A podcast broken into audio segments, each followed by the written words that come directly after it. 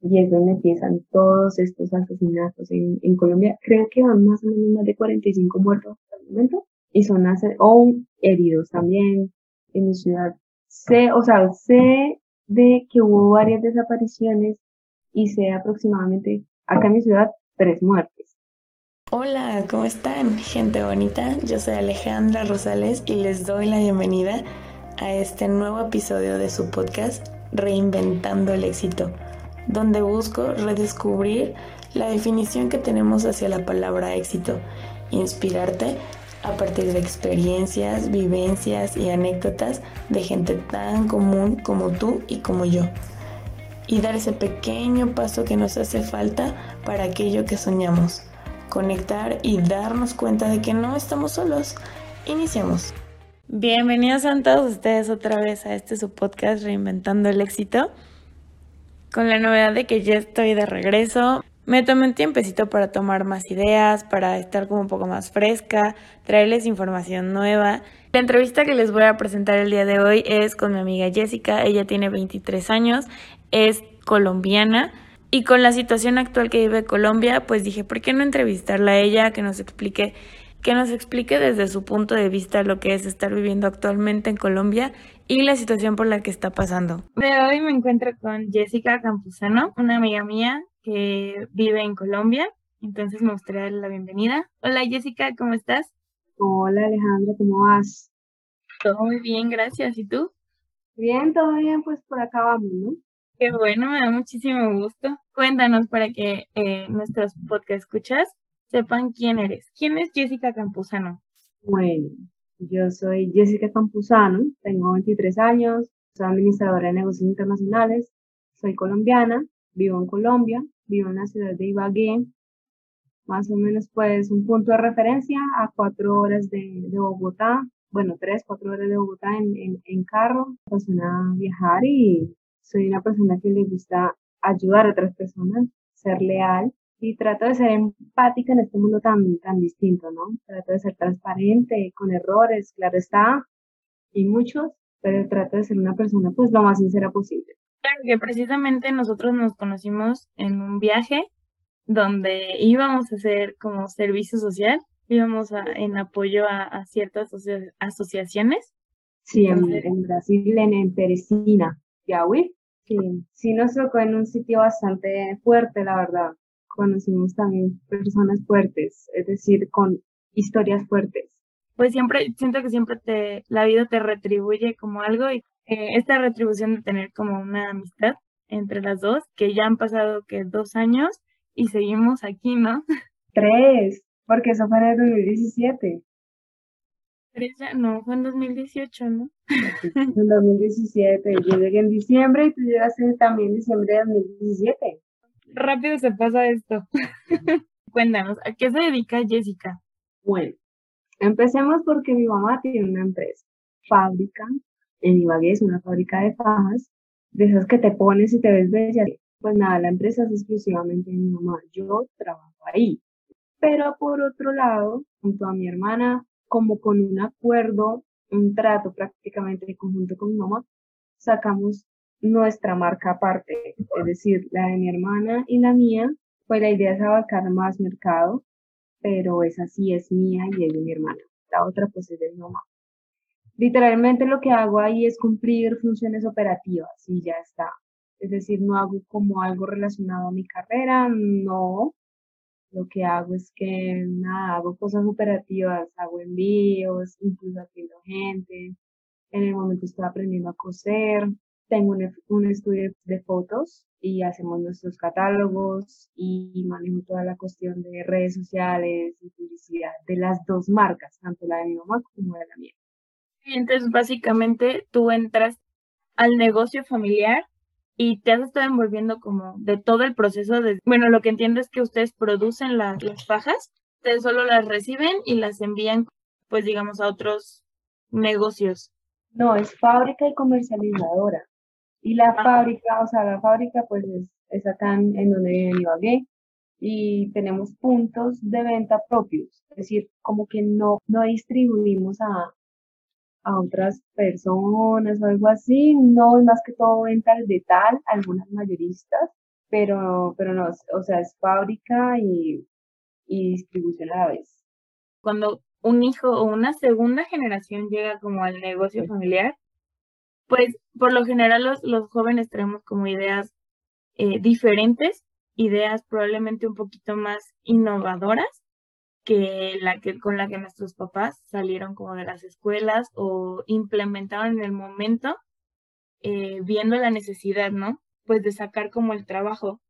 Entonces, ¿qué, ¿cuáles son los retos a los que tú te has tenido que enfrentar? Sobre todo pues con la parte familiar en el negocio. No, pues mucho. Como, como antes te hablaba una vez hace, hace, hace ya como dos meses, creo que hablamos respecto a eso. Y es muy complicado, es, difícil. Mi mamá ya lleva en esto, pues en su fábrica y todo lo demás, 20 años. Ella inició sola y todo lo demás. Y después entró al negocio un hermano de ella, que es el contador. Entonces, Después ya, porque pues yo tengo apenas 23, mi hermana tiene 32, estamos pues jóvenes relativamente y mi hermana vivía en otra ciudad. Eh, en la ciudad donde vivía mi hermana, mi mamá logró colocar un punto de venta allá y se mantuvo pues al frente por mi hermana. Pero al momento ya de ingresar, es decir, así como tú, tú me dices, de lleno a la, a la fábrica, pues a la empresa, después de estudiar, graduarme, todo el cuento, eh, hacer mis prácticas en Brasil, todo lo demás, em, es, fue complicado. Yo simplemente, y para, para, porque es que yo al principio llegué y dije, bueno, quisiera lograr hacer esto en referencia, pues digamos, a, a las redes sociales que se mueven muchísimo por ahí, incluso tenemos clientes de, de, otros países que ellos no, ellos viajan hasta acá y se llevan el producto y lo venden allá. Por ejemplo, en México tenemos, en Estados Unidos tenemos, en España tenemos. Pero, y entonces yo quería brindarle, digamos, a sus clientes algo distinto, una publicidad distinta, o sea, acoplada al país, porque como sabemos, en cada país hay un marketing totalmente distinto. Pero no me dejaron hacerlo de la forma que yo quería. Entonces, la verdad, a son de hoy lo que hice fue acoplarme a lo que ya venía haciendo y ya. De ahí entonces, por eso mi hermana me dice como, Jessica, miremos esta marca, hagamos esto, que es con mi marca, se llama Pajas Magical.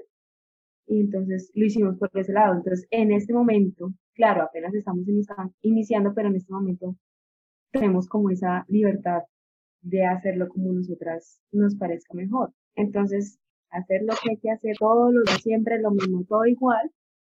Y en la mía, ahí sí trae las ideas que tenemos tanto mi hermana y pues la verdad nos ha ido bien. Grande pues por ahora en Colombia, no más.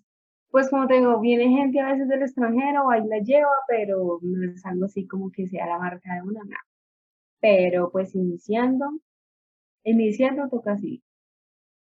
Pero claro, está bien porque te da como la libertad creativa de empezar a hacer o empezar a innovar ciertas cosas que igual ya viendo tu mamá que o tu familia que está pegando podría como trasladarlo a la pues a la marca ya más grande, ¿no? Sí, pues toca ir paso a paso porque mm, cuando es algo familiar creo que es algo complicado porque aún así le digan a uno como, no mezcle lo personal con lo laboral, a final de cuentas va a pasar. O sea, porque es la mamá de uno, eh, uno es el hijo y ya está, o sea, va a pasar, entonces se ocurre un, un inconveniente, un roce, al final de la noche se repercuta eso en la casa y va a haber discusión por cualquier X o Y cosa y al día siguiente lo mismo, después lo mismo. El clima laboral es mucho más, más complicado es algo a veces incómodo porque uno no sabe cómo, cómo ni cómo llevar la situación. Porque a veces me pasa a mí como, bueno, yo quisiera decirle esto a mi mamá y todo el cuento a ver qué piensa, pero es mi jefe a la vez y de pronto si le cambio esto no le va a gustar y bueno, ahí nos vamos más a una cuestión de, de poder que de pronto ella crea que es que yo le quiero cambiar la marca o algo así, pues no, no, no, no es eso. Entonces, yo, yo decidí, la verdad, después de varios tropiezos, muchos tropiezos, diría yo, dolores de cabeza, lloradas, dejarlo hasta ahí y limitarme a hacer lo que hay que hacer y siempre se ha hecho. Y ya. Claro que he implementado algunas cosas y, han funcionado bien, sí, hasta el momento va, pero las otras no. Y prefiero pues como dejarlo así. Sí, dejar que sigan como su curso y en algún momento va a llegar como el punto, ¿no? En el que se pueda ver de apertura. ¿Qué es lo que más te gusta del negocio? Bueno, ¿sabes? De, de, digamos, de atender gente, uno aprende y gente de todas partes del país, gente con distintas, como decirlo, formas de ser, formas de reaccionar.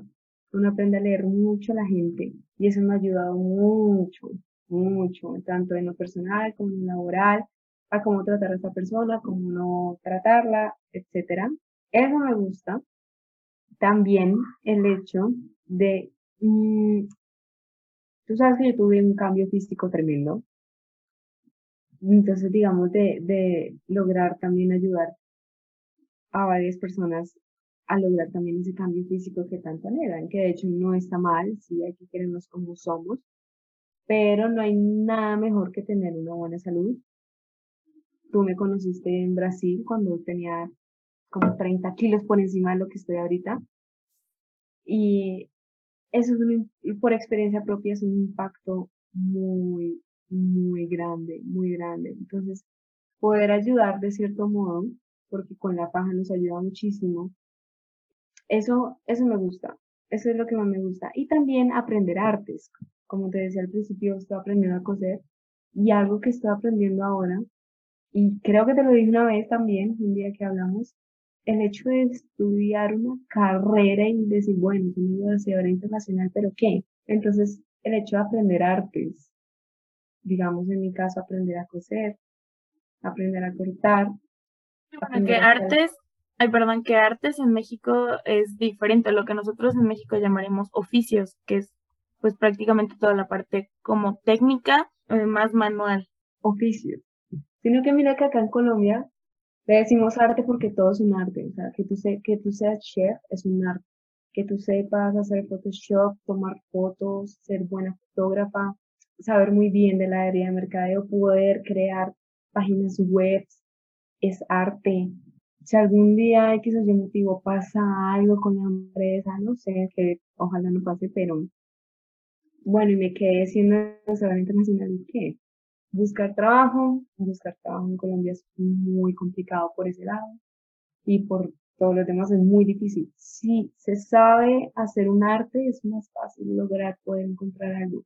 Bueno, ya tocando un poquito el tema que de la situación actual en Colombia, tú como, como, bueno, como parte ya de una empresa familiar y como una persona que ya está a cargo de ciertas eh, actividades, ¿Tú cómo lo ves? ¿O qué es lo que, pues más bien podrías platicarnos como un poquito de qué es la situación, o sea, en qué situación están actualmente en Colombia?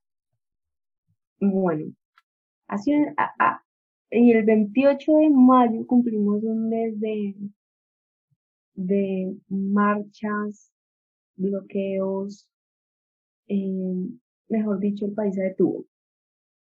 Eh, Iván quiere sacar la reforma tributaria. Eh, al momento de ver que la, la, la canasta familiar se veía afectada, o sea que le van a poner IVA a productos de básicos, huevos, leche, etcétera. Es un caos terrible porque, o sea, es, la verdad un sueldo mínimo acá no, no es que alcance para mucho. Hay personas, y hay personas que conforman la familia de dos, tres hijos o incluso cuatro en algunas ocasiones. Y digamos, si es mamá y papá trabajando y los dos ganan un mínimo y quizás un poco más, y que estos productos se van afectados, pues es difícil. no más por el hecho de darle estudio ya a los hijos, ya es algo complicado porque también es caro. Ya después nos vamos a la universidad, que no hay tanta oportunidad para, para entrar en ellas. Y por eso, digamos, nombro, nombro la cuestión del arte y quizás por eso en Colombia somos así. O sea, que nos vamos más, pues, entre oficios, como dices tú, y solamente las grandes empresas pues tienen el beneficio de ello, ¿no? De las personas que trabajan ahí. Entonces, ¿qué pasa? Em, tanto profesores, ganaderos, camioneros, eh, estudiantes, eh, incluso personas que están en lo informal, porque acá en Colombia la informalidad es mucha, es decir, informalidad me refiero a que no cotiza salud, informal es muy, muy, muy común acá, y vivir del diario, que es lo que pasa, digamos, acá en cada esquina. En cada esquina que tú vas, des un puesto de arepas, des un puesto de empanadas, des un puesto de pasteles, todo eso es informalidad. Hay mucha gente informal. De hecho, en mi ciudad yo creo que es una de las más informales que hay porque la tasa de desempleo es altísima. Tú vas al centro y son puestos y puestos y puestos, todos informales. Entonces, ¿qué por qué? Que porque el salario mínimo no alcanza, que porque mm, no, el gobierno no ayuda y todo lo demás. que incluso muchas veces hasta las empresas mismas te ponen como muchos requisitos para poder de que entrar. Y, ajá, y llega un punto en el que yo he sabido pues de casos que terminan como haciendo su, su informalidad, porque aquí también en, en México se ve mucho. Y muchas veces hasta ganan o generan más recursos del que estarían generando dentro de una, dentro de una empresa. Incluso eh, la, es que te lo voy a decir en dólares porque, bueno, el salario mínimo está como en 275 dólares, más o menos algo así, acá en, acá, acá en Colombia. Eh, pero igual los servicios son altos, el arriendo, lo de los niños, todo es alto, pero lo que estaban diciendo de todo esto, bueno, es que solamente va a afectar a los, a los pobres, todo uno y dos, a los ricos no les va a afectar. Bueno, yo no soy rica ni nada por el estilo. Le iban a, le iban a poner IVA al agua y a la luz. O sea, el IVA del 19%, o sea, lo que tú pagas más el IVA del 19%. Em, después, que las personas que ganaban más o menos de un millón cien mil pesos colombianos a un millón doscientos iban a tener que declarar renta. como declarar este... impuestos. O sea, no, o sea, no, y hay muchas personas que ganan encima de eso acá, en Colombia. O sea, no, no, no, no. Y para las empresas tampoco se habían beneficios. O sea, yo no estoy de acuerdo con la, la reforma tributaria para nada. Y incluso mi mamá menos. Y mi mamá es una persona, y mi mamá, mi hermana y mi papá. eh, son del lado de la derecha demasiado, demasiado, demasiado. Yo no, yo la verdad no. Yo tampoco es que sea izquierda, porque tampoco, sino que quisiera lograr poder encontrar algo central. Es, no es fácil encontrar algo central, no es fácil encontrar algo central. Después de tanta corrupción, ya que Colombia es uno de los países más corruptos, yo diría que del mundo, por todo esto. Entonces, pásalo la reforma, empiezan las, las protestas que yo fui partícipe y empiezan, empiezan los bloqueos en, en vías a nivel nacional. Eh, ciudades más afectadas, Cali, Bogotá, Medellín. Cali es una de las que más, de las que más, que más. Y Cali es una zona donde hay demasiada fábrica me di cuenta no hace mucho, pero es demasiada fábrica, es muy productora, es muy rica y me iba bien, digamos. Son zonas eh, calientes en el sentido del clima, ¿no? Pero son muy productoras, tienen demasiada fábrica, hacen de todo. Es increíble. Y pasa, digamos, esto en Cali. Y en Cali, digamos, por el lado mío me empieza a afectar, no me empiezan a llegar materiales, no me empiezan a llegar insumos porque hay bloqueos.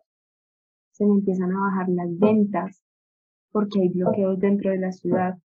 Hablando de Ibagué, hay bloqueos dentro de la ciudad, entonces pues prácticamente la gente no sale a comprar. Después de la fuerte del COVID, no hay el mismo poder adquisitivo para, digamos, poder adquirir trabajo. ¿Sí? Entonces, se viene todo esto al inicio, al inicio.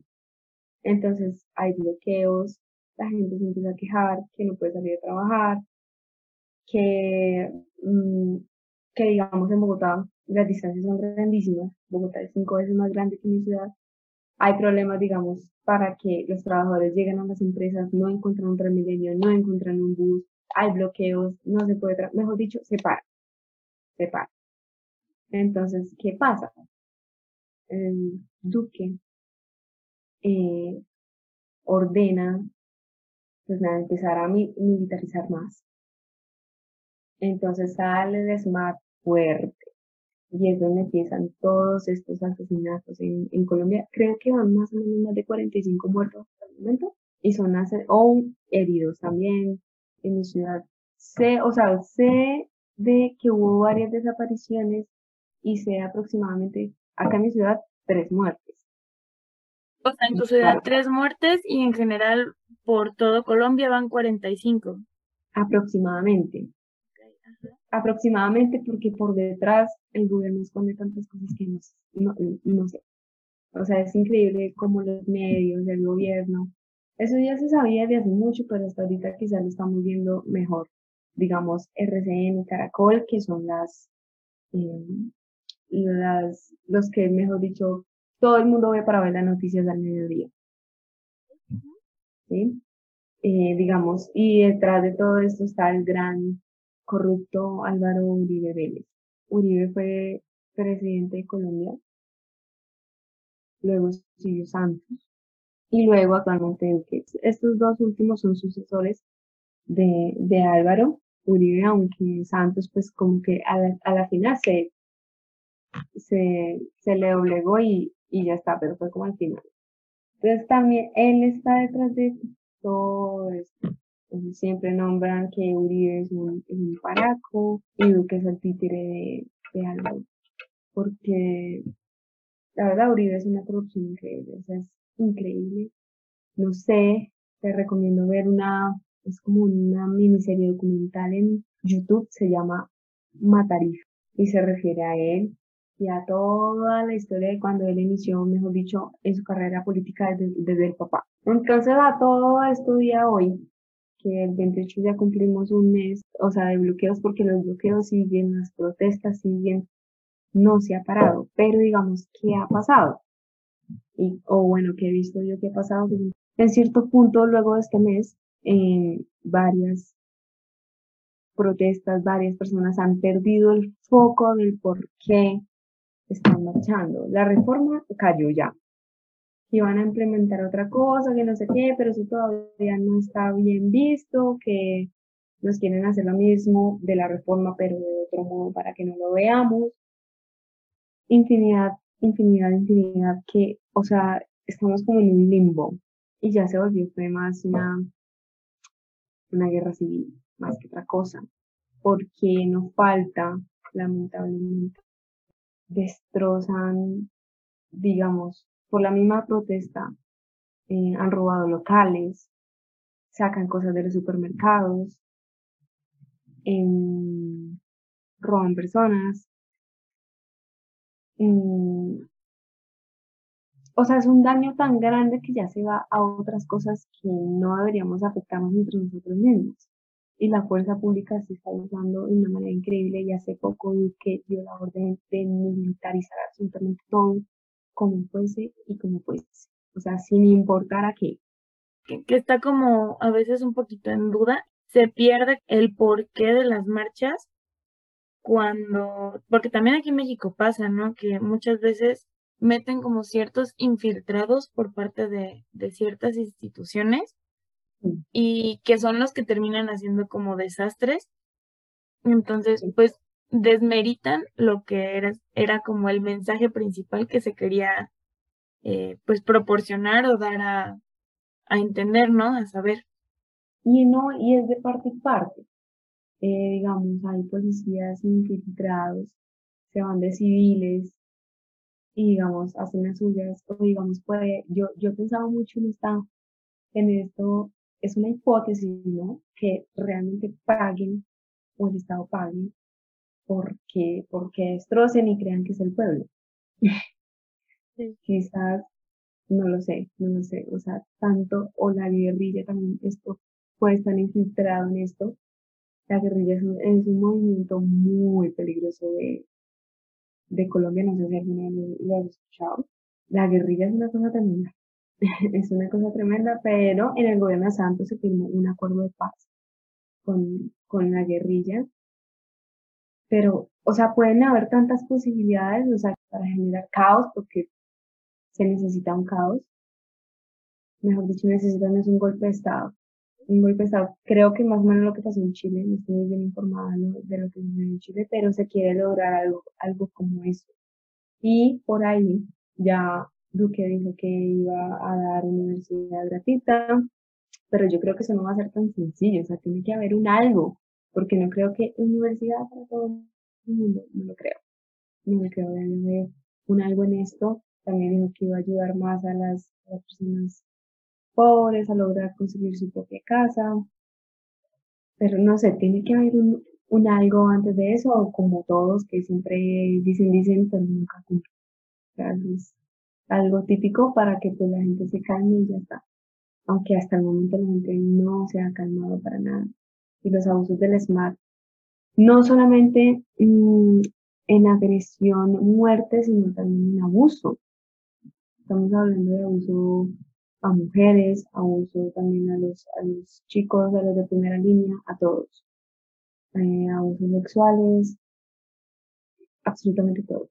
Absolutamente todo, tanto así que una chica en Popayán, que es una ciudad de acá de Colombia, Em, en un video, ella, o sea, la graban y la llevan a un CAI, un CAI a un CAI de policía. Quién sabe a ella que le hicieron en ese CAI, no sabemos, nunca ya lo vamos a ver.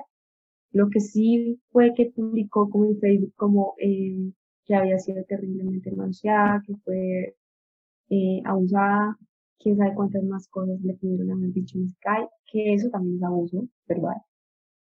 Al siguiente día, nada, la chica decide eh, suicidarse respecto pues a este acto que, que tuvo una noche anterior.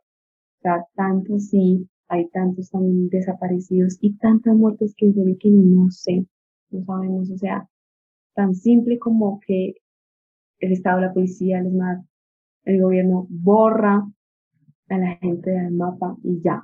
O sea, la borró, como no sé, la borró, ya está, no se sabe nada. Una guerra civil no es otra cosa. Y bueno, tú como persona, como ser humano, dejando a un lado la parte política y yéndonos un poco más como a lo emocional, ¿cómo te sientes tú? ¿Cómo sientes tu pueblo, tu ciudad, tu país? Uy, no, me siento horrible, o sea, no, es que no, no hay palabra, no pensé jamás que en algún momento, sea, 2021, estaríamos llegando a, a esto, a, al ojo por ojo, al mata por mata, a esto y el país se siente vulnerable, vulnerable porque, bueno, se quiere luchar por derechos, eh, se quiere salir adelante, como ya he escuchado muchas veces, que no se quiere repetir la historia de Venezuela, no nos, no nos queremos convertir en una segunda Venezuela, y ese es el miedo de muchísima gente. Porque ahora sí que no nos está alcanzando para nada, porque por lo mismo, por los bloqueos, porque no se han podido llegar mmm, con productos, la logística está terrible, eh, digamos, producto básico como la papa está carísimo, o sea, la papa está por el cielo, está muy cara. Eh, digamos, la vez pasada fui a, a comprar eh, fresas y no encontré. No encontré fresa, no encontré mora. Mm, entonces todo esto, como, como, como, como pueblo, como Colombia, como mi ciudad, nos angustia. Entonces ya nos vamos a un lado de angustia y miedo, de qué hacer, qué hacemos también, porque si no vendemos no podemos pagar. Entonces empezar a mirar qué hacer, qué hacer, qué hacer, qué hacer, qué hacer, qué hacer. Ese es, ese es, ese es el dilema y en Colombia, digamos, están saliendo a marchar hasta las personas de tercera edad, perdón, los niños pequeños, o sea, absolutamente todo el mundo, todo el mundo quiere hacer algo en este momento para lograr cambiar un poco las cosas y que de verdad haya un cambio y que no sea en vano. Tenemos miedo, angustia de que todo esto, todo este mes, más de 47 45, 47 muertes y no sé cuántos más, no sé cuántos desaparecidos, cuánta violencia y que a la final no se haga nada y todo siga igual, o sea, que a la final no haya ningún cambio. O sea, eso sería para mí lo más, o sea, me daría mucho miedo eso, o sea, como, y angustia, como todo esto que Colombia está sufriendo, todos estos abusos, toda esta destrucción en el país, la angustia del país, la tristeza del país, la caída del país, para que todo siga igual, te da como miedo o incertidumbre de no saber lo que va a pasar después? No tenemos, como te decía, estamos como en un limbo. ¿no? En momento no sé qué va a pasar, no sé si va a haber un cambio, no sé si no. Entonces es como la, la, la incertidumbre, angustia, tristeza no saber hacia dónde se va a ir o cómo se va a proseguir o cómo Iván Duque va a, a poder hacer algo, si es que lo hace o quién va a poder hacer algo, o sea, quién va a poder darle no una esperanza al país y normalizar un poco el país. Porque ahorita estamos quietos. En este momento hay gente marchando, en este momento hay gente en plantón, en este momento hay gente con cánticos eh, pidiendo un cambio por el país. Y lo más triste sería que no haya ningún cambio. Después de tanta tortura, ya que torturas han habido, tanto sufrimiento del país y tantas personas que ya veníamos afectados por algo que era, que era el COVID y que el COVID aún existe, el COVID no se ha ido, sigue muriendo personas, hay todavía índices altos en las UCIs y en ese momento que no, que no hay aglomeraciones, que no nos debemos juntar con nadie. En Colombia, la verdad, en el momento eh, ya no está, ya no está la cantidad de gente en las calles, viendo, o sea, importa más luchar por un país que el COVID en este momento. Es duro decirlo, pero así se ha vuelto. Así se ha vuelto. Y veníamos de, de una pandemia donde mucha gente perdió, su, perdió sus casas, tuvieron que vender sus apartamentos, eh, tuvieron que endeudarse, tuvieron que quitar sus emprendimientos, su pyme, porque no pudieron avanzar más debido a, a lo que sufrimos de pandemia, todos los cierres que hubo, y ahora de nuevo esto. O sea, doble cosa en Colombia. El salir a las calles, me acuerdo que una noche estaba durmiendo en mi cuarto y yo escuché, escuché los gases lacrimógenos de pa, pa, pa, como siete, ocho, si no fue más gente corriendo. En una yo estaba en, en, en la portería del conjunto y se van como más de, yo creo que son como más de 150 personas pasan corriendo y pasan la gente como, yo creo que son como 10 motos de policías lanzando disparos y gases lacrimógenos. Y empieza la gente, hijo putas, marrano, no les disparen, no les hagan nada, etcétera, etcétera. Lo que pasa es que siento que hay diferentes formas de protestar y hay personas que no se toman la protesta como esta, es decir, pasó en mi ciudad y protestar no es que te pongas una fiesta en la mitad de la ciudad, protestar no es que haya una tarima de DJ grande y hagan literalmente una fiesta electrónica y para mí es una protesta, digamos, cuando yo salí a protestar, porque en el momento en el que la protesta yo vi como que perdió un poco Incluso Petro, que es la persona más de izquierda que hay, que él quiere ser presidente y es súper de izquierda, lo dijo, el foco de las protestas está perdiendo. Y en eso estoy, estoy muy de acuerdo con él, porque yo no soy petrista, o sea, para mí Petro no es una solución, para mí la izquierda no es una solución en Colombia. Eh, desde ese momento yo dejé de ir a marchar.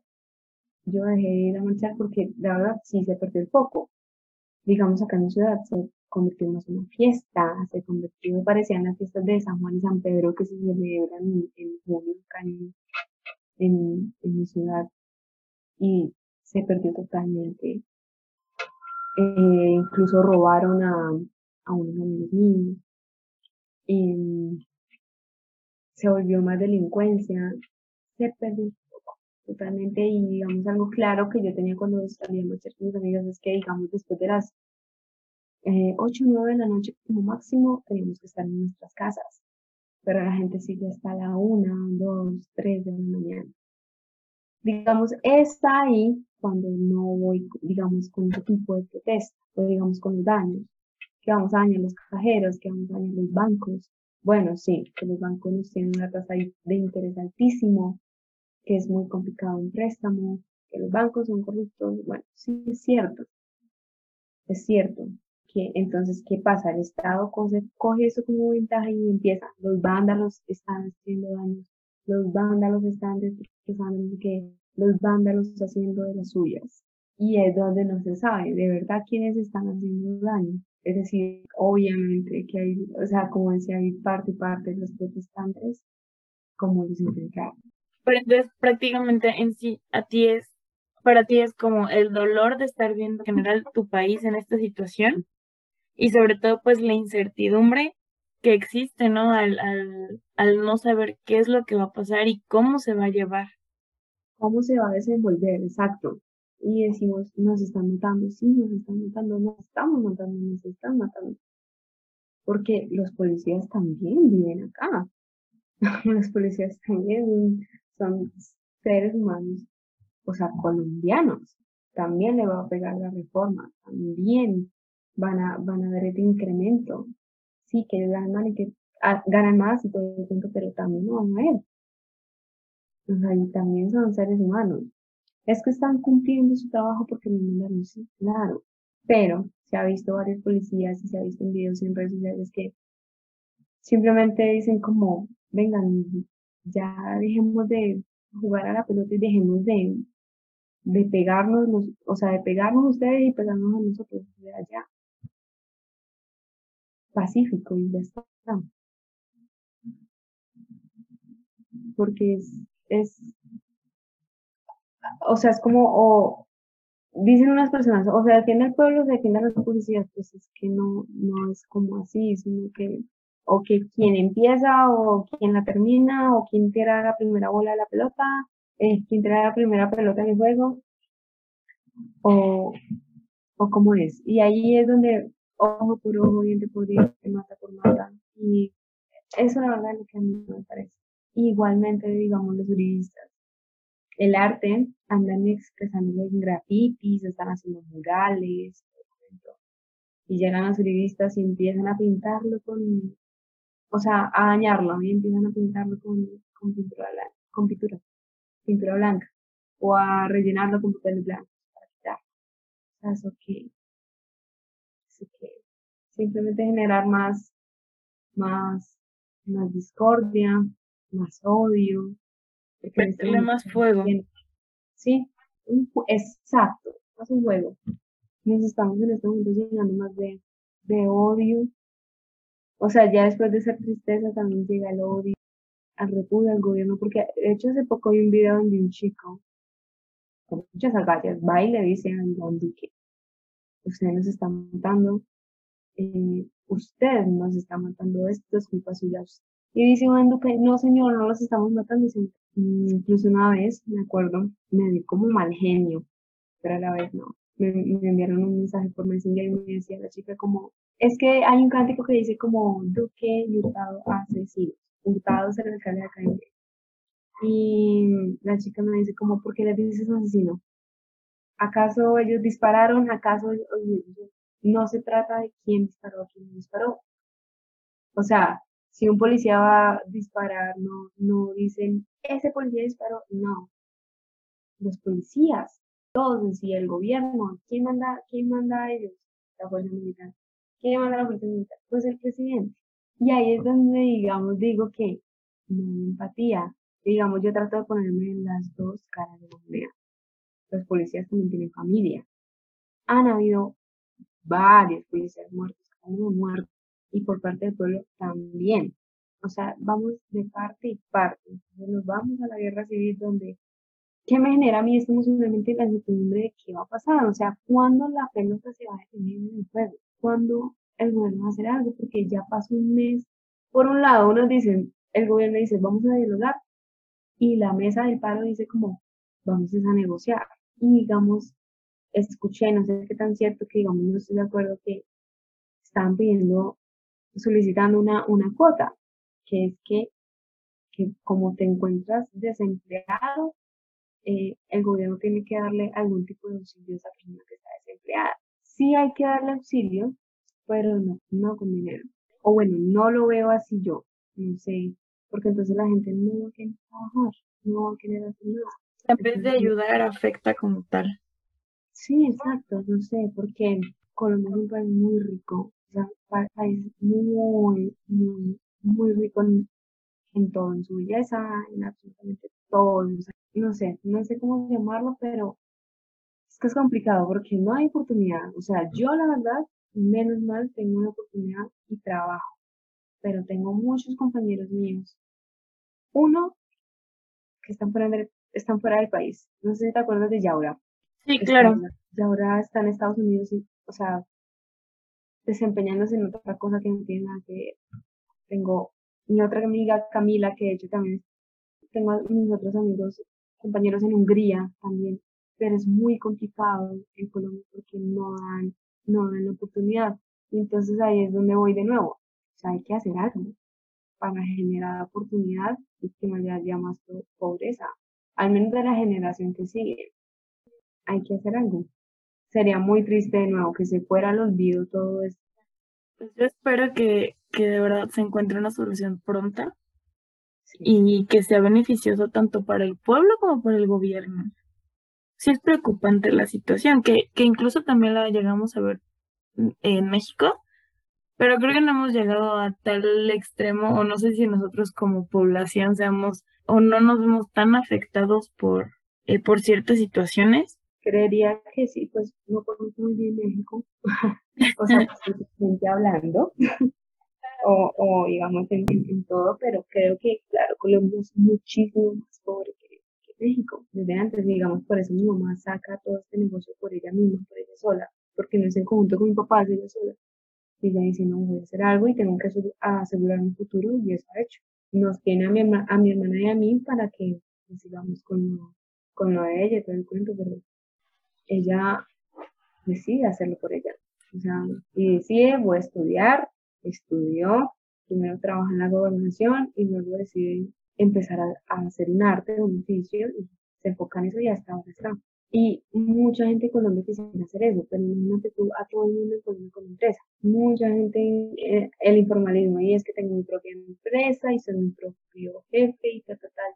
Cuando fui al, al Ponte Ponchistallada, a la, a la cosa larga que había, que veía como toda la ciudad, me dijeron como, esta, esta es la mitad, ricos y pobres, no hay intermedio, no hay como un super intermedio tiene que haber una, una equivalencia. Mitades y algo. Ahí es donde tiene que haber un balance y las personas que ganan el mínimo, entonces, ¿cómo hacen? O sea, para vivir. Como para ir cerrando un poquito, ¿cómo, o sea, los que estamos fuera de Colombia, ¿cómo crees que podamos estar apoyando? Bueno, si hay posibilidad económica, pueden, hay varias, como están haciendo muchas recolectas de, otros países para insumos insumos tanto médicos, eh, alimenticios, y si no, compartiendo información. Compartiendo información, pero de fuentes, de fuentes que sí, que sí sean, pueden ser incluso de cuentas personales, eh, que sí pasen la información bien, porque si digamos Noticias Colombia, hay muchas cosas camufladas, hay muchas cosas que son, hay mucha infiltración, demasiada. Entonces, es divulgar una, una buena información y que así lleguemos a todos lados. Esa sería, esa sería, digamos, yo creo que la, la forma para poder hacerlo. ¿Algo que quieras agregar? Algo que agregar. Pues la verdad que como nos muestran a veces, a veces las noticias en, en Colombia no son y Colombia está en un momento de mucha vulnerabilidad, mucha tristeza, mucho odio, y en este momento el, el pueblo está resistiendo, está resistiendo y eh, que ojalá de alguna parte del mundo nos, nos brinden algún tipo de ayuda para, para el gobierno. Creo que eso sería lo que quisiera ayudar. Y que gracias por escuchar. No, pues al contrario, amiga. Hace rato quería hacer esto. Pero pues esperemos la verdad que fuera la situación y pues que se vea ¿no? como que incluso hasta pueden llegar a, si todo sale bien, a ser como un modelo que los demás países de Latinoamérica podamos como replicar en dado caso de que todo salga bien. Porque pues creo que hay muchos eh, lugares en Latinoamérica que estamos igual, o sea, que tenemos los mismos detalles, pero también depende mucho de cómo, cómo lo hemos manejado como sociedad, ¿no? Y qué tanto la apertura del gobierno esté como, pues sí, en apertura para hablarlo y para tratar de, solucionar estos, pues estos malentendidos. Sí, y Colombia se está convirtiendo más un, un baño de sangre más y eso a todos nos tiene susceptibles porque a todos ya nos da miedo salir a pues salir a las calles tarde y digamos realizar las actividades económicas de antes por lo mismo. Entonces, Muchas gracias amiga por regalarnos un poquito de tu tiempo. Amigas, con todo el gusto. con todo el gusto. Espero sea algo pues de manera informativa para lo que, lo que está sucediendo y también desde, desde mi experiencia.